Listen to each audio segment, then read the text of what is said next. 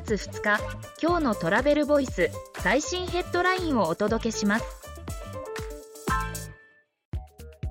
ふるさと納税の受け入れ額2022年度は1.2倍の9654億円に。トップは宮崎県都城市。観光分野の首都選択は283億円。総務省がふるさと納税に関する現況調査結果を発表。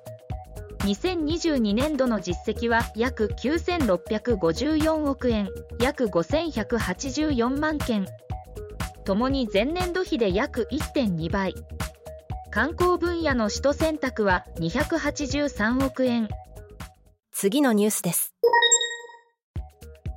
新名所黒部宇奈月キャニオンルートの一般開放日が決定。2024年6月30日からガイド同行のツアー販売は来年1月下旬から。黒部峡谷から上流の黒部ダムに至る新たな観光ルート黒部宇奈月キャニオンルートが2024年6月30日から一般開放。2024年1月下旬から旅行商品の販売を行う。次のニュースです。京都市官民連携で京都市移住定住応援団プロジェクトを推進。関係人口の創出への取り組みも。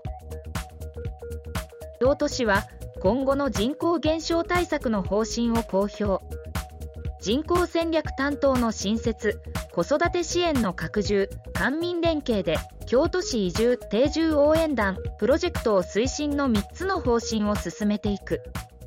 次のニュースです。損保ジャパン子会社海外旅行のキャンセル保険を発売。イベント中止や感染症の発病も対象に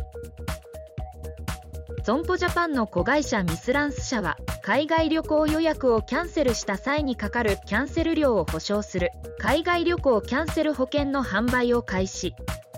シンプルプランとワイドプランの2プランを用意。感染症の発病なども対象に。次のニュースです。人事 KNTCT グループ会社の役員部長職級の担当業務の移動を発表。9月1日付。ANTCT ホールディングスが2023年9月1日付で同社及びグループ会社の部長職以上の移動を発表。記事の詳細はトラベルボイス .jp で。ではまた明日。